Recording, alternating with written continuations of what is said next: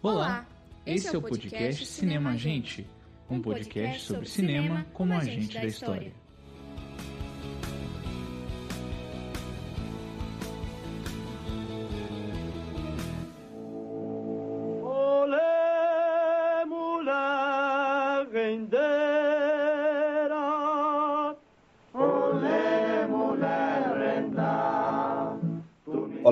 Esse é o Cinema Gente, o seu podcast sobre cinema como a gente da história.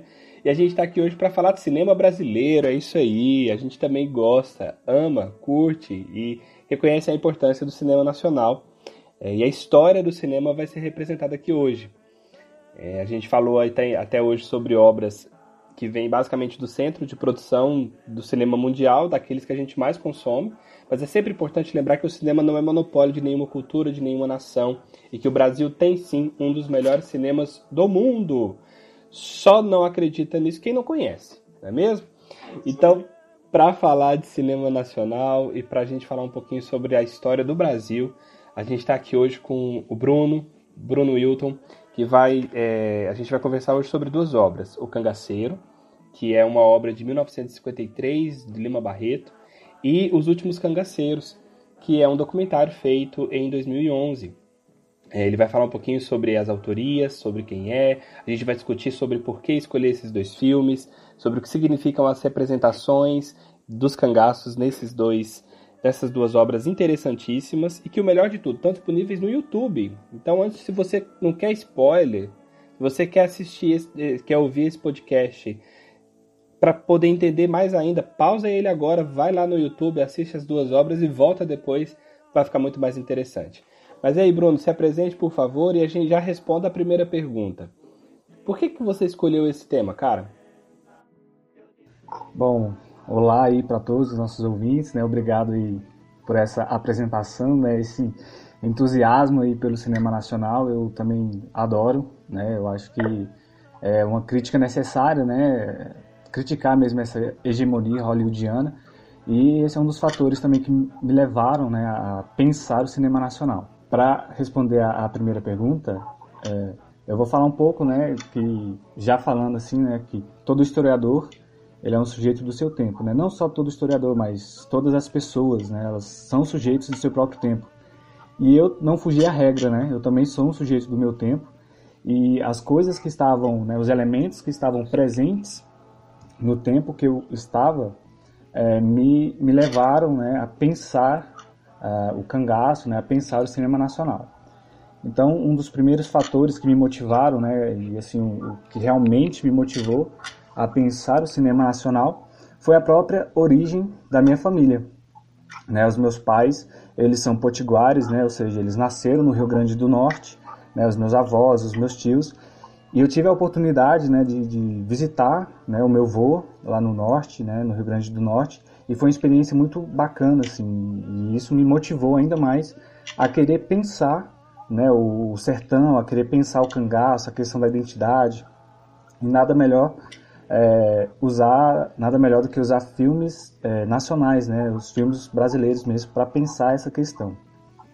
E para além né, da, dessa questão, né, dessa motivação assim, afetiva, né, digamos assim.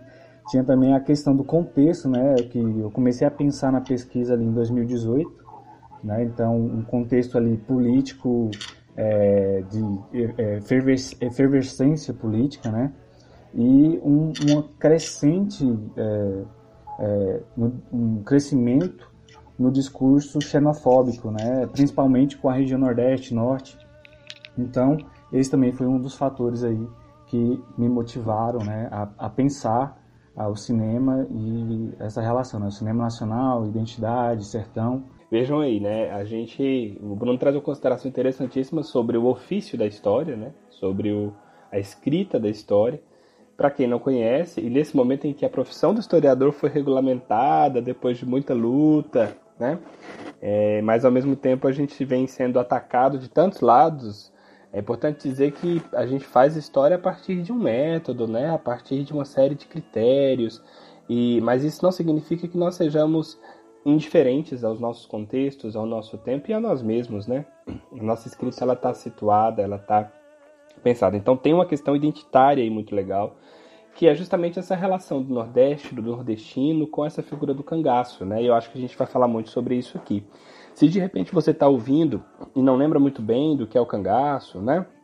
Ou só pensa no lampião, é importante dizer que o cangaço foi um processo, uma série de movimentos e de levantes, de banditismo social ocorridos ali no Nordeste a partir da primeira década já do século XX e que demonstrava exatamente a condição de pobreza, de opressão, de miséria em que viviam aquele, muitas, muitos dos sertanejos, enfrentando as secas e que deu mote aí para a produção de uma série de elementos culturais, de, de, de literatura, de música, né? Uma, uma, série de questões que fazem com que a gente pense sobre essa condição do Nordeste, como o Bruno bem colocou, nessa relação do Nordeste com o Sudeste, né? Afinal de contas, foram justamente essas dificuldades, essa pobreza, essa miséria generalizada que muitas vezes faz com que as pessoas migrem do Nordeste para o Sudeste e que gere toda essa dinâmica xenofóbica, como o Bruno bem colocou. Né? Então, dá uma lidinha também no, sobre o cangaço e saiba que foi muito mais do que Lampião. Né? Foi muito mais do que Lampião.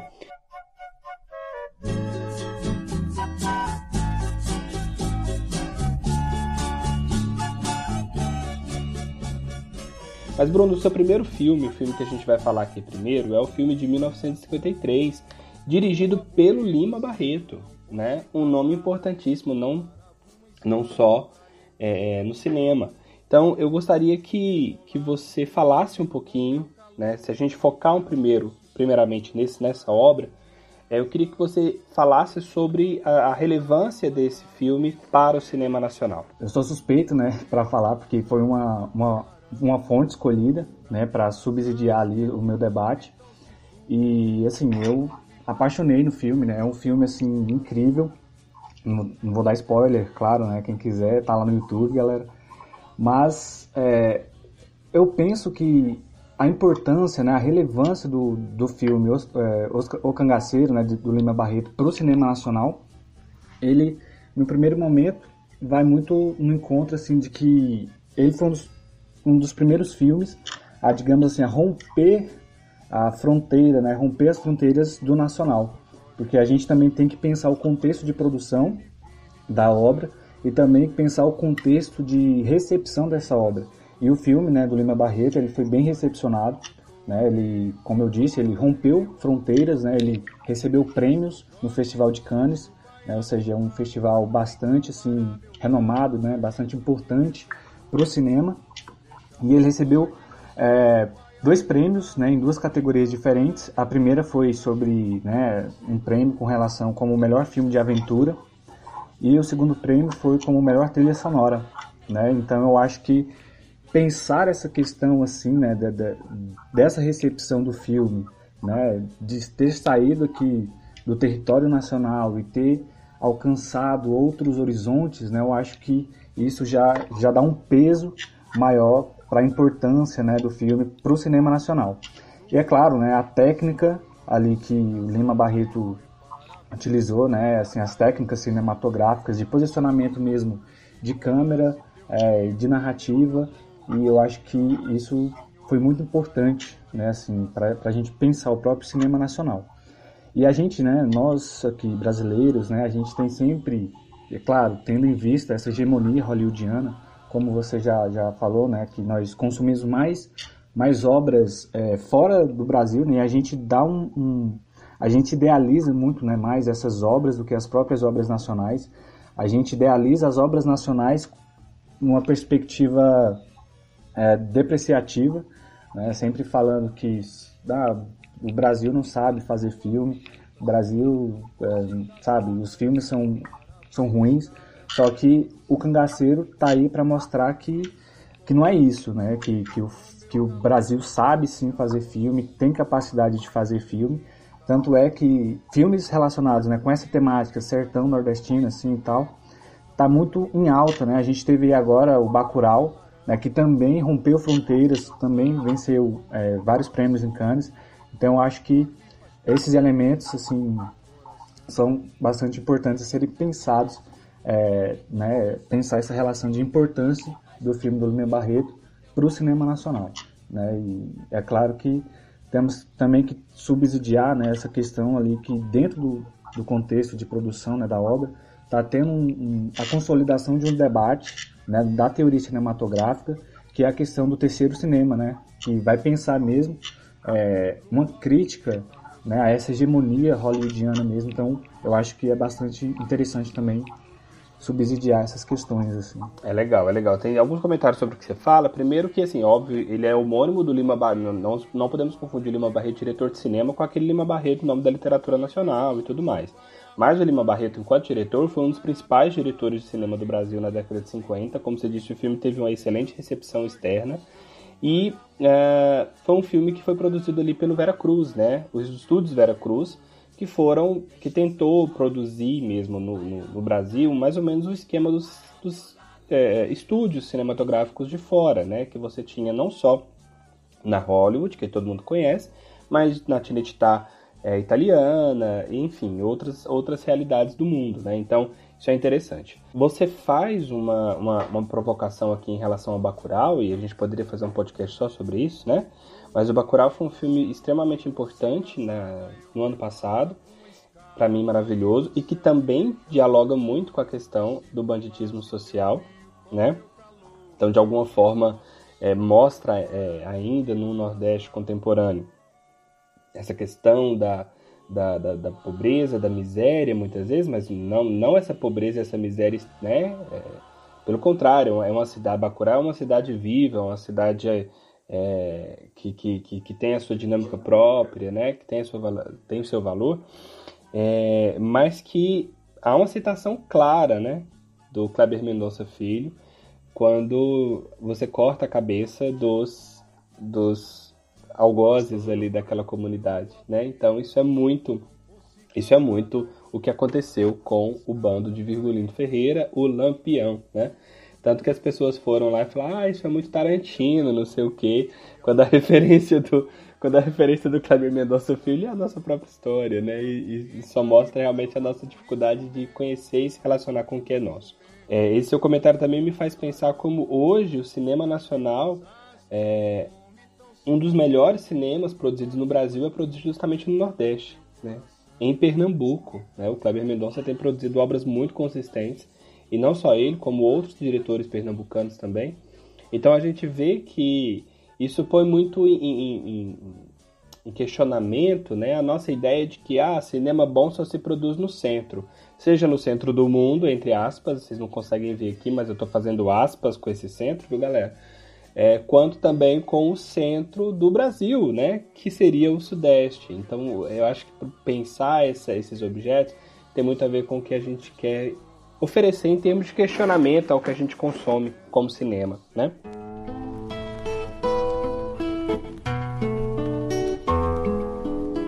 É, tentando voltar então especificamente para esse filme, Bruno, que, que, como você disse, foi muito bem recebido, é considerado um dos filmes mais importantes da década de 50 no cinema nacional. É, ele está ali muito perto do fim do processo do cangaço. Né? O bando de Lampião foi preso em, em 1938, né, que Lampião foi executado, se eu não me engano. Se eu estiver errado, você me corrija. E o filme foi feito aí, então quer dizer, 15 anos né, depois, você já tinha passado a era Vargas, Vargas deixa o poder como ditador em 45, mas já tinha retornado em 50 pelo voto, né, no contexto da República Democrática. Então, assim, são muitas coisas aqui que, que são interessantes de nós pensarmos assim, como o filme então representa o cangaço? Aliás, se alguém não fez aquela minha sugestão, não parou o áudio aqui e foi lá no YouTube assistir o filme, dá uma sintetizada basicamente sobre qual é o mote, qual que é o enredo dessa obra, para a gente pensar um pouquinho dessa representação do cangaço. Bom, o enredo né, da, da, da, obra do O Cangaceiro, né, do Lima Barreto, ele vai falar né, sobre a história desse bando, né, do, é claro, vai representar né, a, o, o, bando do cangaceiro, só que tem um, um, eixo central, né, que o eixo assim narrativo, né, se podemos dizer assim, que vai é uma ficção, né? Só que o, o filme ele vai o bando do cangaceiro vai meio que tipo sequestrar, né, um, uma mulher e aí a partir desse desse momento que vai acontecer o desenrolar da história. Né? É claro que tem todo um, um momento ali de de construção mesmo, né, de apresentação do bando, de, de entrada nas cidades, enfim, que eu acho muito interessante, né, essa questão que o Lima Barreto coloca, e algumas críticas, né, também a, a essa centralidade do, do Sudeste, né, logo nos primeiros momentos, assim, nos primeiros minutos do filme. Então, eu acho isso fantástico. E a forma como o cangaço, né, os cangaceiros estão sendo representados ali, é, é estão sendo representados da, de uma forma que a gente tem no nosso imaginário, né, um, grupo ambivalente, né, com suas contradições, é um, ah, é um grupo violento, é um grupo não violento, sabe, são bandidos, não são. Então, o Lima Barreto ele constrói isso de uma forma bastante interessante, bem legal mesmo assim de, de falar. Então, assim, por exemplo, no filme, né, o Lima Barreto, ele vai colocar né, ali, o grupo invadindo uma cidade, colocando terror, todas as pessoas que estão ali na cidade saem correndo para suas casas, sabe? E é muito legal essa parte. E aí eles vão entrar em uma como se fosse um banco, né, ali, um, ou a prefeitura, e vai falar que, que eles são donos ali da, daquela cidade e tal. E aí algumas pessoas, né, uma mulher vai até lá e vai reclamar com, com o cangaceiro, né, que é o, com o chefe, né, ali, é, vai reclamar com ele, porque um dos, um dos cangaceiros ali matou se não me engano, o cabrito dela, sabe? E aí aquilo lá era a renda dela. É a cabrinha de leite dela. É, é, sabe, era o alimento, né? Ela, ela, tinha, ela produziu o alimento dela a partir da, daquele, daquela cabrita. Então, e aí a gente meio que, sabe, aí causa aquela ambivalência. E aí, será que eles são realmente tão ruins assim? Porque ele, sabe, ele tá querendo ajudar. Ele até fala pro, pro cangaceiro que matou, dar o dinheiro dele para ela. Então, eu acho que ele trabalha bastante essa questão, né, dessas ambivalências assim do, do próprio grupo. Eu acho isso bastante legal. É interessante porque é, eu pesquisei o cinema de faroeste e eu acho que essa é uma das cenas que mais lembra o western, né, o western estadunidense mesmo. Se a gente olhar o faroeste clássico na década de 40, de 50, né, o, o western clássico, a gente vai encontrar elementos muito grandes. E, então, assim, existe um, paralelo né, possível de ser feito, inclusive é, tem muita gente que faz isso, entre esse homem do sertão, né, que o cangaceiro de alguma forma representa, e a gente vai falar disso agora em seguida, e esse homem da fronteira ali do faroeste, né? Só que como você fala, esse sertanejo aqui é o sertanejo do cangaço, é, é do valente, do cavalo, do tiro, da arma, né? Que gosta muito disso é, tem toda essa, essa esse esse lugar, né? Essa cena eu acho muito interessante, mas ao longo do filme inteiro a gente percebe que existe um código moral, por assim dizer, né? É, é, é um filme que, que pensa esse cangaço justamente como, de alguma forma, como essa resposta a essa condição de miséria, né? É. E aí é muito legal você fazer a escolha de dialogar os dois filmes, porque o segundo filme, a gente também vai falar disso, lança uma luz imensa sobre isso, sobre quais eram as opções que restavam para as pessoas diante dessa situação de miséria, de pobreza, de seca, né? Uma seca que muitas vezes trazia a morte mesmo. Então isso é, isso é muito legal, isso é muito legal. É, o filme é, é não fala, né, especificamente do Lampião, mas é, a gente vê claramente que é uma representação do Lampião. Né? Então eu acho que ele também fez muito sucesso porque traz muito dessa, dessa memória social das pessoas ali, né? dos brasileiros no início da década de 50. E, e, e, você falou também, eu acho que muito legal aquela cena inicial, porque eu acho que comunica muito com o Sudeste, né? Porque, para quem não viu, a cena que o Bruno se refere é, são os cangaceiros encontrando alguns homens técnicos que estão medindo a terra para fazer uma estrada, né, uma estrada de rodagem. E aí o, o, o, Galdino, que é o capitão cangaceiro do filme, vira e fala: Não, eu não vou. É, né, sai daqui, pode sair que o, o, aqui quem manda é o sertão. Não vai ter estrada aqui não. Aqui quem manda é o cangaceiro, né? Quer dizer, sai o progresso, sai a civilização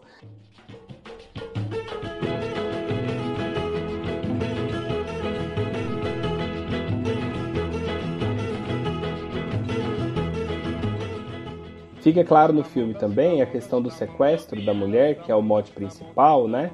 É, quem é essa mulher? Isso também é um elemento que dialoga muito com o faroeste, né? É a professora, né? A professora do vilarejo, porque a professora, ela não é do sertão, ela é da cidade, né?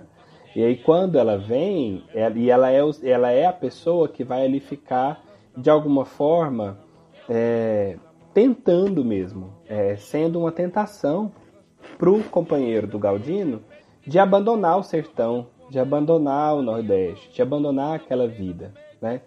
E então é, isso acontece muito nos faroestes, por isso que eu estou lendo assim, mas não quero falar do faroeste, né? Senão a gente faz outro podcast.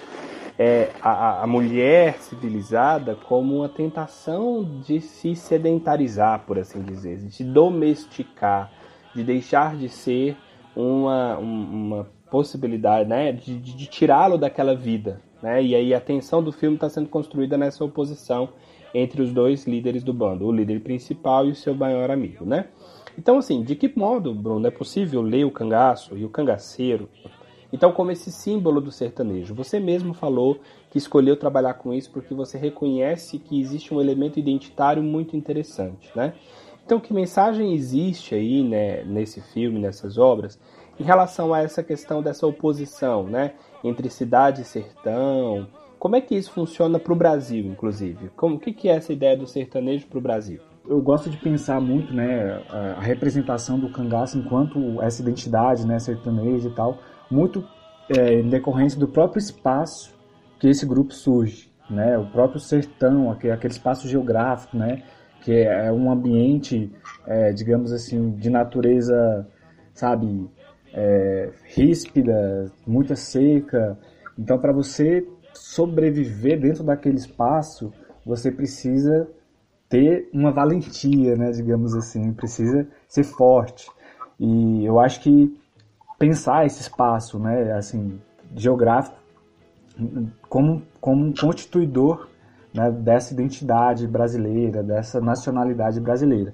Por causa que aí a gente entra no, no debate né, da própria constituição de nação, né, porque a partir do século XIX, e a gente, né, partindo do pressuposto aqui de que a, a nação ela, ela é criada, né, ela é construída, então aqui no Brasil também começa a ter esse debate, né, principalmente ali é, após a, a, abolição da, da, escravidão e a, a proclamação da República, começa a ter esse debate, né, mesmo assim, dessa identidade nacional. Como assim? A gente é uma república agora, a gente se tornou uma nação, deixou de ser um império. Como é que a gente vai trabalhar é, essa nossa identidade, né, essa nossa nacionalidade? E aí, vários intelectuais, né, enfim, escritores, começam a pensar né, esse Brasil, pensar essa identidade nacional. E aí, vários é, escritores começam a fazer essas análises, né, entre esse litoral, que, colocando várias aspas aqui também, né, o espaço moderno, né, o espaço ali da civilidade, e o, o antagônico, né, ali o sertão, como o espaço da barbárie, o espaço do atraso. E a gente encontra muito essa dualidade, né, esses dois Brasis, na, na obra né, do, do Euclides da Cunha, né, quando ele começa realmente a, a ir lá fazer aquele, aquela, aqueles escritos, né? Ele começa a pensar esses Brasis. É importante falar, Bruno, que essa obra foi é os Sertões, né, do Euclides da Cunha, escrita. Ele era um jornalista que foi escrita a partir da, da Canudos, né, que, que também é um elemento narrativo importante para a cultura popular nacional, né? Virou série, depois virou filme, então assim, é o Antônio Conselheiro é uma figura meio que mítica, mas muito representativa dessa primeira a ideia do sertão como lugar do atraso, né, dos pobres, dos marginalizados e tudo mais. E aí vários intelectuais começaram a pensar, né, de que maneira a gente pode pensar é, é, esse espaço, né, e aí chegou um momento que eles viram que o, o sertão ele era meio que tipo um, um espaço que reservava a essência da nacionalidade, né, ou seja, como a modernidade né, não está ali modernidade, quando a gente fala de moderno, a gente tem que ter muito essa perspectiva europeia, né, eurocêntrica, porque principalmente ali no Brasil, né, na, no litoral brasileiro, tem muito essa perspectiva, né, assim, de eurocêntrica, de civilidade, enfim. E a década de 50 também, né, voltando um pouquinho aqui, é uma década assim de transformações também, né? Um processo de êxodo rural, né? Ou seja, muitas pessoas, principalmente da região Nordeste, se evadindo ali dessas regiões, indo para esses centros urbanos, né? E um processo assim, de industrialização, né? Ou seja, o Brasil ele está saindo de um regime agrário, né? Para ir para um regime industrial. Então, é, sabe, pensar essas essas relações assim desse sertão, é, dessa dualidade de Brasis, né? E, é muito interessante, né? Porque muitos autores é, vão pensar mesmo, né? Que o, o, caráter do sertão é realmente conservar né, a essência do, da nacionalidade. É por isso que eu gosto de trazer muito essa, essa perspectiva do espaço geográfico. Eu acho que é bastante interessante isso. Sim, às vezes as pessoas não se dão conta, né, de que o lugar é, o, o, lugar mais do que meramente espaço, o lugar é esse espaço identificado né, ao que se atribui um sentido específico. Então, assim, é interessante você falar dessa ideia do sertão, porque a princípio, quando a gente pode falar de sertão aqui, o nosso ouvinte pensa apenas no sertão nordestino mesmo, da Caatinga e tudo mais. Mas na história nacional, sertão, a princípio, é tudo que não é litoral, né? Então, eu sempre brinco, e para nós aqui em Goiás, isso também é muito importante, né? Você já é, embora filho de nordestinos, você é goiano, né? Para quem, se alguém estiver ouvindo esse podcast de longe, saiba que a gente está falando aqui de Goiânia, né? Então, para nós aqui em Goiás, o sertão também é visto, é importante como esse lugar, né? Então, isso, isso se reflete muito nas nossas músicas sertanejas raiz, né, gente? Aquelas caipiras mesmo, que, que vem o sertão como lugar da verdadeira felicidade, né? É, só para mencionar aqui, saudade da minha terra, né? de que me adianta viver na cidade se a felicidade não me acompanhar, né? Lá pro meu sertão eu quero voltar. Então a gente tem várias músicas e vários clássicos da música caipira que vão justamente mostrar que o sertão é o lugar do verdadeiro brasileiro, por assim dizer, né? E na década de 50, essa figura positivada do sertão, em alguma medida, está aparecendo, é, ou, ou, essa figura ambivalente também, porque é, é a forma como você, embora o, o, a produção seja sobre o Nordeste, ela ainda é feita muito no Sul, no Sudeste, né? No Centro-Sul ali, então a gente tem muito essa questão da, da, da representação que é feita para esses sudestinos, né? É interessante que existe nordestino, mas a gente não fala sudestino, né? Como espaço de geografia. E, e, e aí a representação do Pesputo Mazarop, né? Que na década de 50 também vai produzir muitos filmes e que vão justamente mostrar essa figura desse caipira, desse, dessa, dessa oposição é, cidade-sertão. Isso é muito interessante, né? Isso é muito interessante é, de nós falarmos e de nós pensarmos. Essa questão né, de pensar o cangaço, o sertão enquanto esse espaço identitário né, da, da nação, o sertão enquanto esse ambiente ali realmente resistente né, a essas modernidades, vai também muito de encontro ao debate né, que o Stuart Hall coloca né, sobre a questão das identidades. Né, porque o Hall ele coloca que um dos fatores né, que faz com que essas identidades né, elas meio que se descentralizem é a globalização, né? ou seja, é essa modernização. Né? Então, é uma coisa bastante interessante de se pensar também. E aí, o Hall ele coloca né, essa, essa questão né, do global e o local. Ou seja, quando essa hegemonia global ela está se perpetrando ali pelo litoral e adentrando o sertão, o local, né, ou seja, o espaço é, regional, ele ganha uma, como eu posso dizer, ele ganha uma importância maior. O que eu acho interessante, talvez, que você queira dizer é que, assim, à medida que a globalização ela avança e que essa modernidade capitalista parece que vai, vai atropelar todo mundo, essas identidades locais, elas surgem como identidades de resistência, né?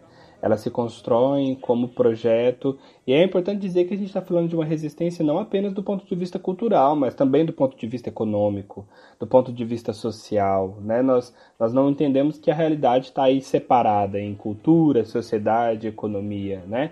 Essa resistência do sertanejo ela tem muito a ver com essa, é, com essa rejeição mesmo, né? É, ao, ao ser moderno, ao modernizar-se. Por isso a fala do, do Galdino ali na abertura de O Cangaceiro. Né? E os dois planos iniciais, o, o, plano inicial e o plano final, né, Bruno? Como no plano inicial, os, aquela, aquela fila de cavalos vindo, entrando com, no, com, com, contra, no contraluz, com o sol se pondo ao fundo, e no plano final a, a trilha indo, né? E aí agora eles vão e quer dizer, o sertão permanece dominado por essas por essas figuras sertanejas aí, valentes, resistentes, né? E isso é muito interessante.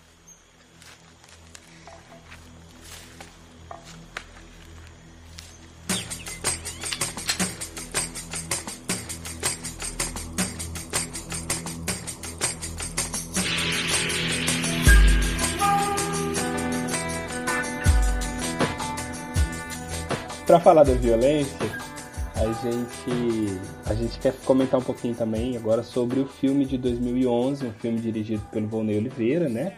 Que é um grande documentarista nacional do Ceará, né? Então mostra essa relação aí com o Nordeste também.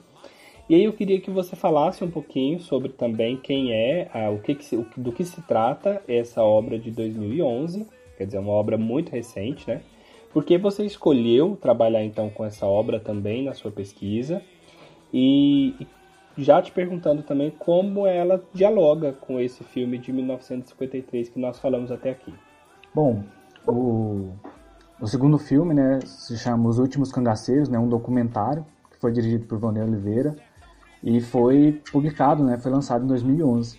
Né, e, e como documentário, né, é uma linguagem diferente né, do filme do Lima Barreto, porque o Lima Barreto traz mais um, uma linguagem é, fictícia e o documentário ele pretende passar um discurso de verdade. Né? Então a gente também tem que ter é, essas coisas bastante é, delineadas assim, né?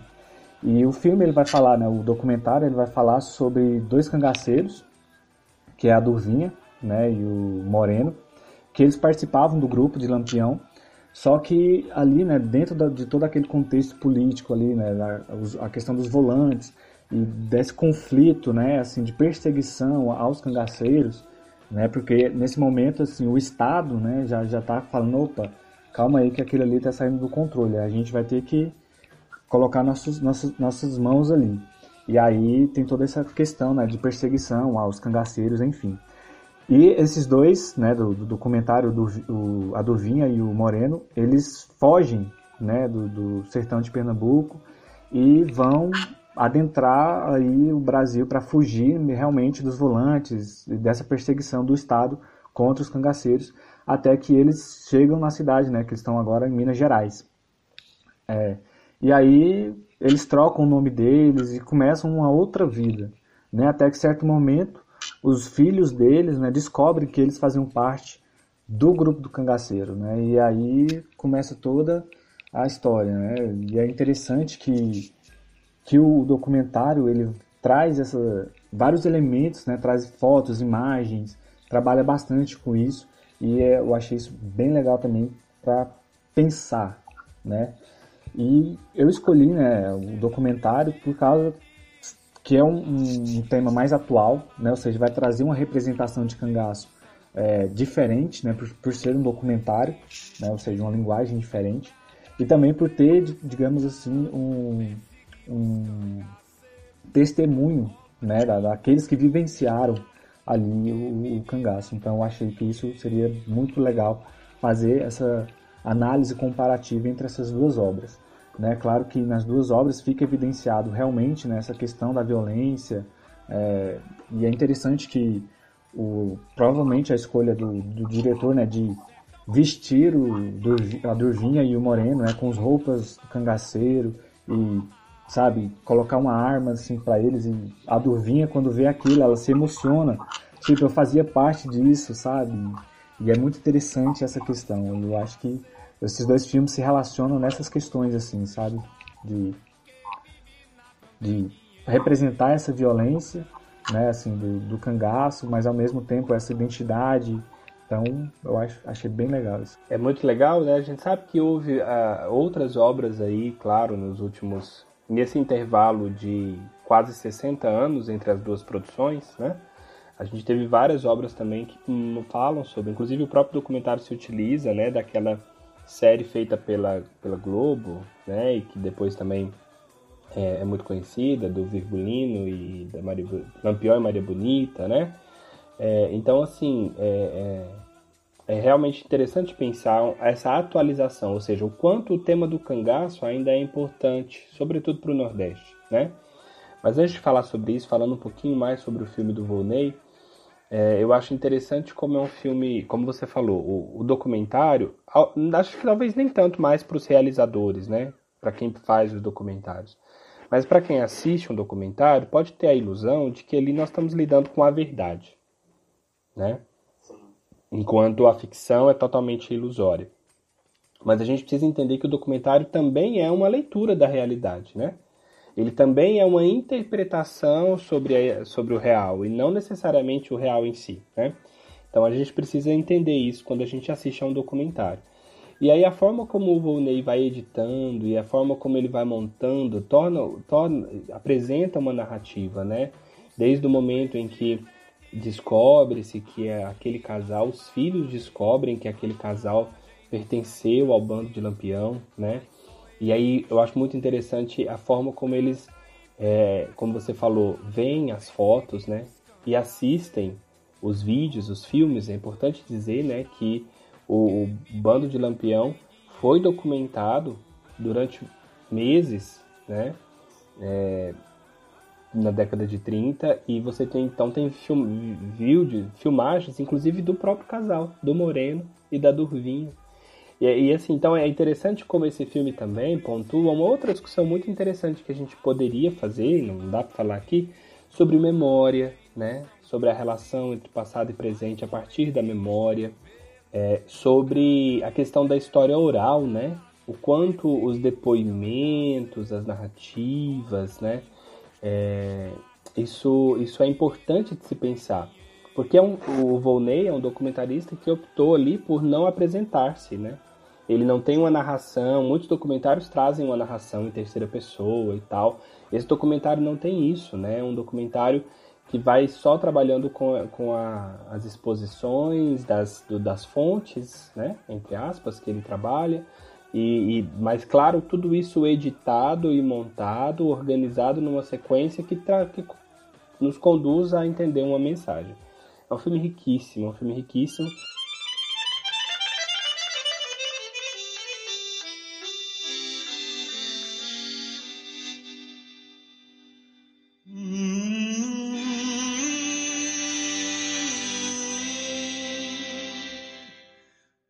E eu queria então é, justamente caminhando aí para o nosso fim, te perguntar se você achou importante pensar nessa atualização da imagem do cangaço né, no século XXI, no início do século XXI, uh, ah, o que, que o filme então nos permite assimilar em termos desse sentido para o cangaço hoje?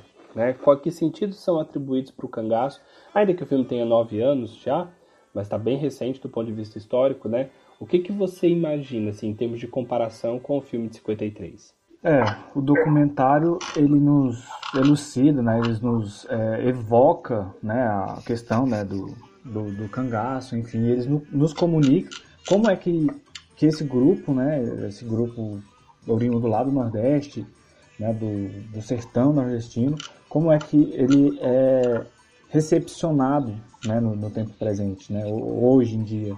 Eu acho isso bastante interessante que o filme ele traz essa ambiguidade né, em torno do grupo. É, ela está presente em ambas a, as fontes, né? tanto da do Lima Barreto quanto a do, do Voni Oliveira, e ela se expressa né, no imaginário social da gente, ou seja, ainda hoje nós vemos o cangaço como esse grupo é, dual, né? esse grupo é, em disputa, né, digamos assim, com essas disputas de narrativas. Ah, foi um grupo é, banditista, não, foi um grupo que prezava pelos, pelos nordestinos, pelos sertanistas, enfim. Então, tem essa, o documentário ele evoca, ele apresenta muito bem essa questão. Eu acho isso super legal, que ele vai apresentar, né, tem um, um quando o Volney, o, o a, a Morena e o Durvinho, eles voltam, né, lá para Pernambuco e eles são recepcionados assim por todo mundo da cidade, né? Assim, e é engraçado que o prefeito da cidade fala: "Não, esse daqui é seu seu seu irmão, esse daqui é seu primo". É como se todo mundo ali fizesse parte, né, assim, da, da família dele. ou, ou todos estão querendo fazer parte né, da, daquela família para ter uma história para contar, né? Tipo, ah, não, é, eu, eu, tenho parente cangaceiro, enfim. E é, tem uma cena também que, que me pegou bastante, que um dos, dos cidadãos, né, um do, dos moradores lá da cidade, ele passa a mão né, assim nos ombros. É o prefeito da cidade. Passa a mão assim no, no, no ombro e fala, não, para mim pegar a sua valentia, sabe? Então coloca é, esse, esses personagens né, do, do, do movimento cangaceiro em um pedestal, né? como mesmo esse elemento nacional de, de valência, de, de, enfim, de nacionalidade brasileira. Ao mesmo tempo, é, um radialista né, que está falando sobre né, a volta, o retorno desse, desses canga, dos cangaceiros para a cidade, coloca já essa dualidade, né? Ele até fala recebidos como heróis, num tom meio assim crítico, né? Então ele evidencia realmente essa dualidade, essa disputa em torno da, desses personagens, né, do, do, grupo do cangaceiro. É, e essa dualidade eu acho que fica muito clara, como você disse. Primeiro, diante do entusiasmo de todo mundo por onde ele passa, né? Mas à medida em que ele vai montando o filme, tem uma cena bem até extensa em que o Moreno ele conta sobre como ele matava, sobre como ele atirava, e as pessoas estão ali ao redor, e aí você percebe que ele, ele, ele vai se empolgando novamente com esse passado, e esse aspecto violento, digamos assim, ele que ficou reprimido durante tantas décadas, possivelmente, ele, ele aflora, né? Ele fala, olha, eu não tive remorso de matar um, de matar dez, nas minhas contas eu matei mais de 20, 21, eu acho, alguma coisa assim. E, e, e isso vai meio que revelando é, de uma forma muito crua a violência que foi efetivamente o cangaço, né?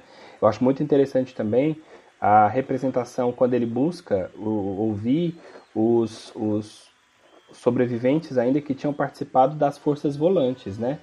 Quem, para quem você falou que ao longo da sua fala sobre as volantes, as volantes eram é, grupos liderados por militares, mas formados por, por, por sertanejos também, né? Por pessoas muito pobres e tem um deles que fala uma coisa muito interessante. Ele fala assim: Olha, eu falei pro meu pai, eu acho que eu tinha 16, 15 anos, eu falei assim: Pai, eu vou para volante. Ou o senhor me deixa para volante, ou eu me junto ao bando de lampião. Porque eram duas opções muito interessantes em termos de enriquecimento, né?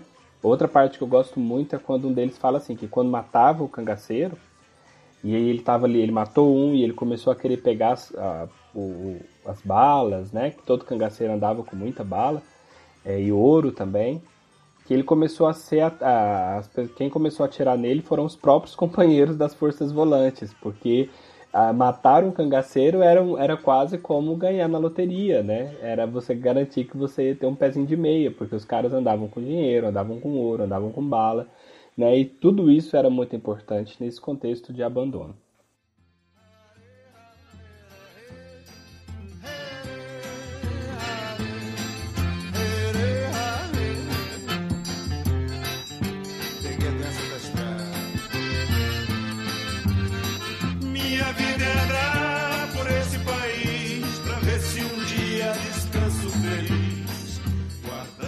Aí, Bruno, nessa oposição Nordeste e Sudeste, é, queria que você comentasse justamente então sobre o que a, a questão que o filme traz, né? Porque é muito interessante perceber como o filme mostra que a repressão ao, ao cangaço e também a não visibilização do cangaço, porque aquele documentário que foi feito ali ao longo, né, pelo, pelo Abraão, esqueci o nome dele completo, documentarista que andou com, como o Lampião. É, ele também não pode publicar, não pode divulgar esse vídeo, porque é um momento em que o Brasil está construindo muito essa identidade nacional do progresso, do desenvolvimento, é a era Vargas e tudo mais, né? Então, como que o, esse documentário também permite, eu acho que aí também você já pode fazer suas considerações finais, né? No fim das contas, qual a relevância ainda de pensar sobre o cangaço, como que isso impacta, essa ideia que a gente pensa a agência social, né?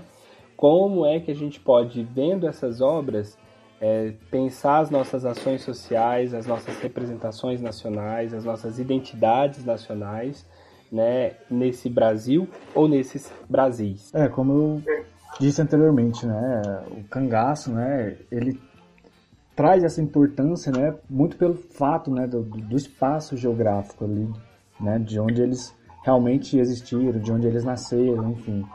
E para mim, né, eu também sou suspeito para falar, né, porque meus pais são também do Nordeste, minha família é praticamente anterior a mim, todo mundo é do Nordeste, então eu tenho essa relação afetiva.